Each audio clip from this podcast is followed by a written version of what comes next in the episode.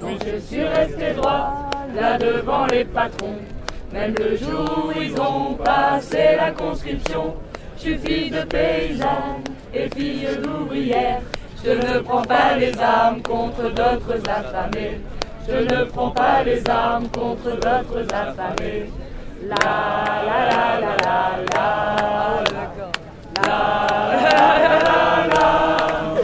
La la la la la la.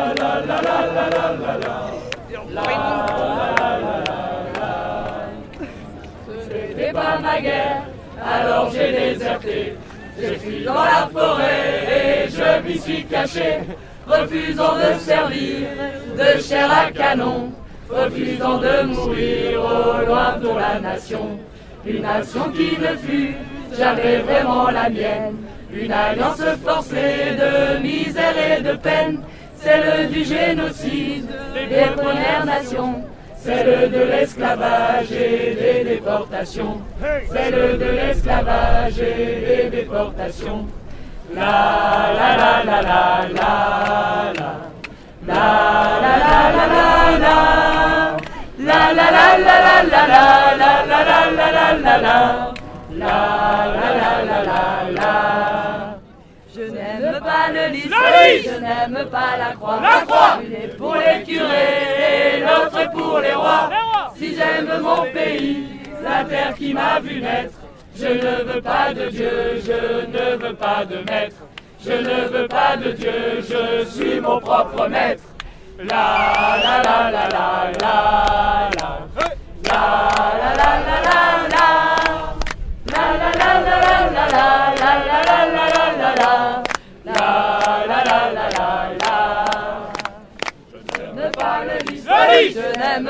la croix. La croix Une est pour les curés et l'autre pour les rois. Si j'aime mon pays, la terre qui m'a vu naître, je ne veux pas de Dieu, je ne veux pas de maître. Je ne veux pas de Dieu, je suis mon propre maître. La la la la la la la. La la la la la la. La la la la la la la. La la la la la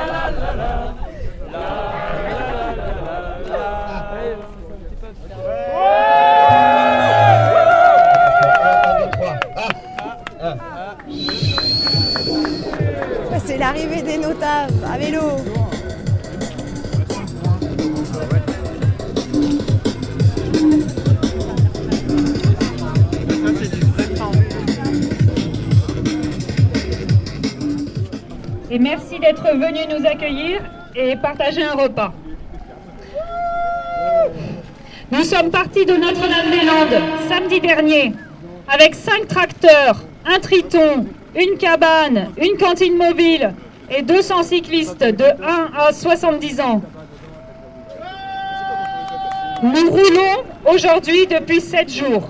Nous sommes toujours ensemble et plus nombreux et nombreux qu'au départ. Notre tracto-vélo a été une entité à la fois soudée et riche de sa diversité, à l'image du mouvement anti-aéroport. Le convoi s'est construit avec les associations et organisations citoyennes, politiques et syndicales qui, depuis de nombreuses années, informent, agissent sur le plan juridique, militant ou celui de la contre-expertise. Autant d'associations et organisations qui ont assuré pas à pas l'ancrage du mouvement. Le convoi s'est construit avec les paysans impactés de la zone d'aménagement différé qui ont toujours continué à cultiver la, la zone menacée malgré les menaces et pressions. Il s'est construit avec tous les paysans de la région qui ont rejoint la lutte et participent pleinement à sa défense et au projet agricole. Le convoi s'est construit avec les occupantes et occupants qui sont venus s'installer sur place à l'appel d'habitants historiques qui ont participé pleinement sur le terrain à empêcher tout démarrage des travaux. Des occupants qui ont construit sur place formes de vie, d'habitat, d'agriculture et d'organisation collective et partageuse, on n'est pas à Versailles hein, sur la date, émancipés du diktat économique et des schémas dominants. Le convoi s'est construit avec les comités soutiens de toute la, région, et de plus loin encore, toujours prêt à se mobiliser pour maintenir la pression contre le projet d'aéroport et à chaque fois que la ZAD a été menacée. Autant de comités et soutiens qui constituent le terreau populaire du mouvement. Nous avons imaginé ce convoi dans un contexte lourd des menaces répétées du Premier ministre et des pro-aéroports. Nous sommes venus à Paris pour y dénoncer une hypocrisie flagrante. D'une part, une volonté affichée en décembre par le gouvernement de lutter contre le réchauffement climatique. D'autre part, la menace de revenir quelques semaines plus tard pour expulser les habitantes et paysannes et paysans de la ZAD, détruire plus de 1600 hectares de terres agricoles et de zones humides, ainsi que des dizaines de logis pour y construire un nouvel aéroport. Comme de nombreux habitantes, paysannes, migrantes d'autres parties du monde qui subissent déjà en première ligne les conséquences du réchauffement climatique, nous savons que notre salut ne viendra pas des échanges de marché carbone entre lobby industriel et gouvernement, encore moins du capitalisme vert. Nous voulons participer à une reprise en main par les populations et mouvements de lutte de l'avenir de la planète. Nous apportons depuis Notre-Dame-des-Landes un double message d'espoir. Celui qu'il est possible d'arrêter ici et maintenant leurs projets nuisibles et imposés. Celui qu'il soit possible ici et maintenant de tracer d'autres chemins. Nous savions avant de partir que le gouvernement avait déjà prohibé toutes les manifestations publiques prévues dans les rues de la capitale pendant la COP 21. Le lendemain de notre départ, un bataillon de gendarmes mobiles a bloqué notre convoi pendant quelques heures pour lui signifier qu'il lui serait interdit de pénétrer en Île-de-France. Le périmètre qui nous était prohibé a encore augmenté avec l'interdiction d'aller en Eure-et-Loire en début de semaine. Nous avons pourtant continué à rouler et à avancer. Face à notre détermination sans faille, les barrières se sont successivement levées. Si les autorités ne voulaient visiblement pas de nous, ce n'était pas le cas des habitants des régions traversées, bien au contraire. Les comités et soutiens d'Anceny, Angers, Le Mans, Préau-sur-Perche, La Flèche, Coulon et entre autres, nous ont accueillis chaque semaine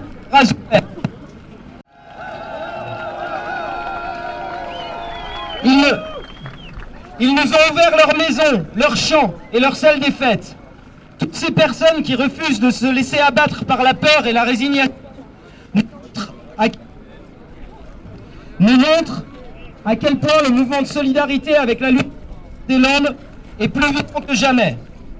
Ces personnes ne nous ont pas accueillis dans un simple geste de soutien, mais parce qu'elles se battent elles-mêmes localement contre la privatisation d'une forêt publique, pour que des migrants aient un toit sur la tête, contre l'emprise de l'agro-industrie et pour l'accès paysan à la terre, ou encore pour maintenir, face à une nouvelle zone commerciale, un jardin collectif à la périphérie d'une ville. Grâce à elles et eux, ce convoi a été un moment absolument magique.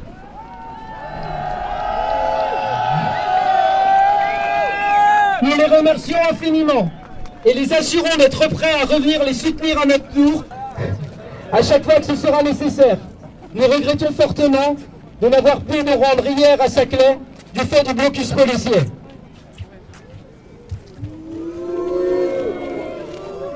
Nous, sommes cependant parvenus aujourd'hui à Versailles, aux portes de Paris. C'est le, le 16 novembre 2015, depuis Versailles, que le Sénat et le Parlement réunis ont décidé de prolonger de trois mois le- l'état d'urgence, sous lequel nous vivons aujourd'hui. C'est au titre de l'état d'urgence qu'il a multiplié les interdictions de manifestation, les perquisitions ou les assignations à résidence de personnes qui préparaient notre accueil à Paris. Mais ces mesures liberticides ne pourront étouffer la voix de tous ceux qui considèrent que les logiques économiques et politiques actuelles nous mènent droit dans le mur. En 1871, les Versaillais avaient écrasé la commune de Paris. Les ZAD sont aujourd'hui comme autant de nouvelles communes libres.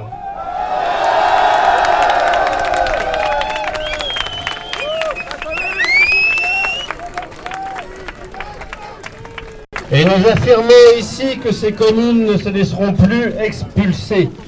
Nous avons contenu les troupes policières à l'automne 2012 et avons mis en défaite les politiciens pro-aéroport. Nous les mettrons en défaite une nouvelle fois si sans était à revenir dans le bocage de Notre-Dame-des-Landes. Il n'y aura pas d'aéroport, la ZAD continuera à fleurir.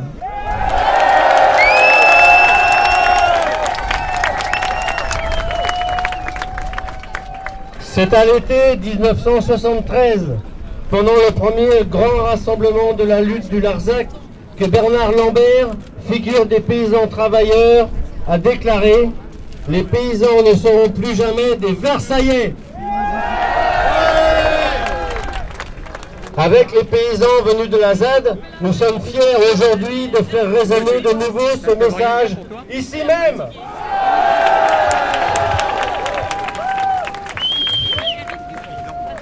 Ce banquet n'est que le point final des convois. Il se veut un appel à continuer les luttes de terrain, à Paris comme ailleurs, dans les semaines, mois et années à venir.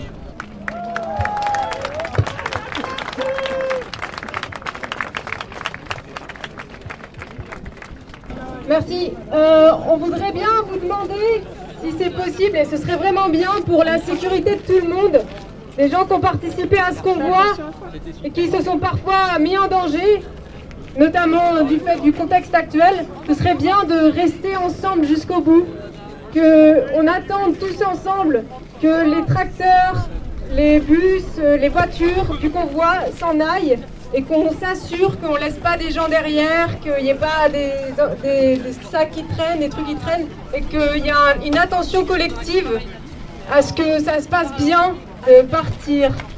Parce que voilà, des fois ça peut mal se passer, mais alors on va faire en sorte que ça se passe bien tous ensemble. Et alors aussi, euh, j'entends solidarité quelque part, et ça tombe bien, j'ai un petit mot à vous dire. Euh, euh, tout le, convoi a fonctionné sur le système du prix libre et on n'est pas complètement entré dans les frais. Et donc, si vous avez envie de participer, de nous aider, bah, il y, a des caisses qui sont disponibles au niveau des cantines, mais ça va à toute l'organisation du convoi. Et maintenant, oui, on va donner la parole aux autres, euh, à des personnes qui ont participé, qui ont rejoint les convois. Moi, j'ai pas de petit papier, je vais improviser.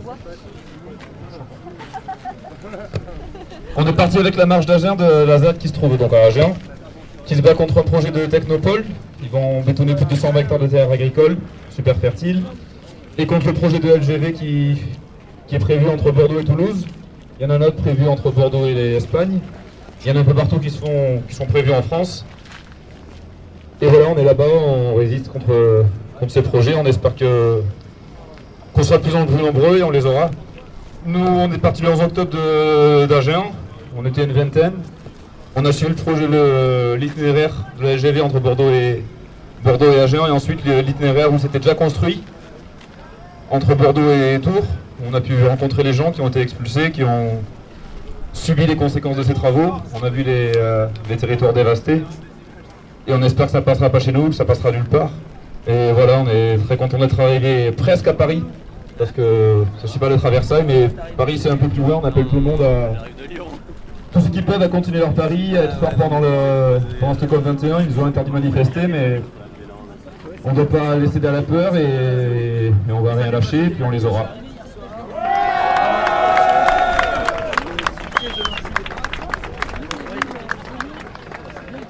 Alors bonjour à tous. Donc on a fait un convoi de l'Est où on a regroupé euh, différentes luttes qui se passaient euh, de Bure à Dijon en passant par le Morvan. On est partis ensemble sans se connaître euh, trop les uns les autres et ça a surtout été l'occasion justement de se rencontrer entre gens qui luttaient très proches les uns des autres et à jamais s'être trop côtoyés quotidiennement et avoir trop fait des choses ensemble.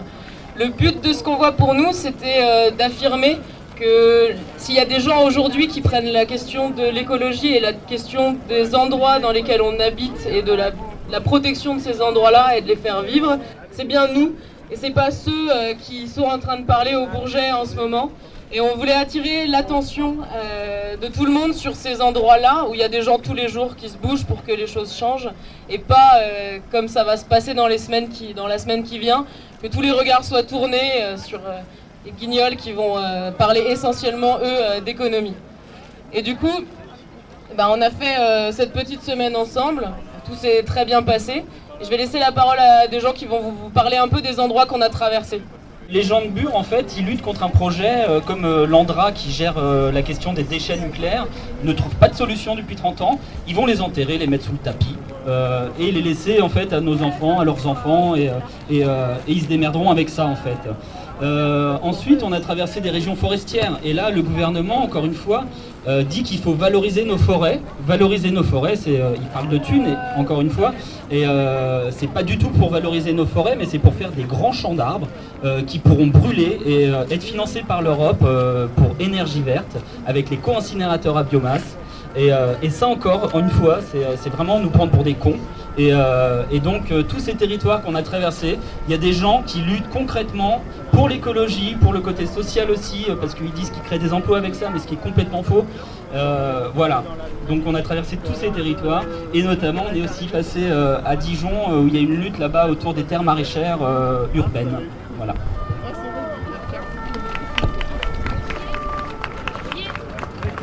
Il y a aussi des luttes euh, par rapport à la sauvegarde de la terre et surtout euh, euh, vivre ensemble autrement, s'organiser autrement.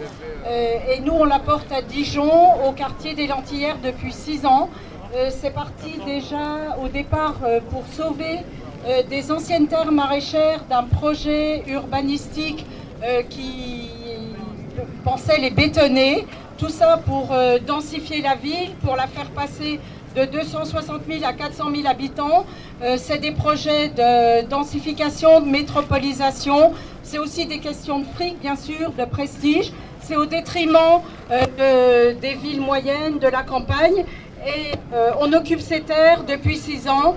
On les cultive.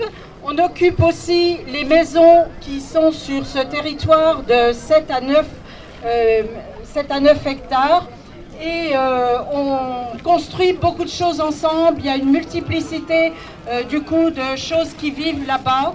Euh, il y a beaucoup de comment c'est très festif aussi. Ça permet de se réapproprier déjà nos, nos, vies, se réapproprier nos vies, sortir de l'isolement, faire les choses en dehors des circuits marchands, de réapprendre des savoirs et d'occuper aussi le territoire d'une manière qui ne soit pas contrôlée par des caméras, euh, qui soit où chacun est isolé. Et c'est possible aussi en ville. Et euh, c'est le combat qu'on mène euh, sur le quartier des Lentillères à Dijon. Et on, est, on se trouve bien sûr avec une opposition frontale des, de ceux qui tiennent la mairie. voilà, gauche plurielle. Mais ça ne cesse de grandir. Donc il y a aussi une mixité euh, sociale, culturelle, euh, intergénérationnelle qu'on fait vivre sur ce quartier des Lentillères à Dijon et beaucoup de solidarité avec toutes ces autres formes de lutte pour la vie, pour vivre ensemble, pour construire autre chose et de manière collective et c'est pour ça qu'on est là et il faut y croire parce que voilà ça fonctionne. Alors moi je voudrais vous dire qu'on aurait bien aimé vous accueillir hier sur le plateau de Saclay mais ça n'a pas été possible. Pourquoi c'était important pour nous d'accueillir les marches? Parce que nous, on a un grand projet spécifique, c'est le Grand Paris. Et le Grand Paris, c'est le projet de faire un grand centre commercial avec une qui à Gonest, d'urbaniser la, plaine à salade euh, de euh, Montesson et de faire la Silicon Valley sur le plateau de Saclay. Ça, c'est les projets autour du Grand Paris. Et à l'intérieur, il y a Paris Métropole qui veut gentrifier toute la petite couronne. Donc il nous semblait important que pour ces marches, il y ait une étape de lutte en Ile-de-France. Je passerai après la parole à quelqu'un euh, de Saclay. On n'a pas pu le faire et on a été bien. Ils ont euh, finalement décidé de, faire de, ce, de là où on voulait vous accueillir une zone de sécurité prioritaire que les gens la ZAD connaissent bien, c'est-à-dire des flics à tous les carrefours. Et par contre, l'intérêt, c'est que depuis six mois, on a pu, Jean de Paris, euh, d'Île-de-France, les gens de Saclay, les gens de la ZAD qu'on a rencontrés à plusieurs reprises pendant six mois, faire des réunions euh, régulières ensemble, entre nous, et que ça, ça nous fortifie euh, pour l'avenir.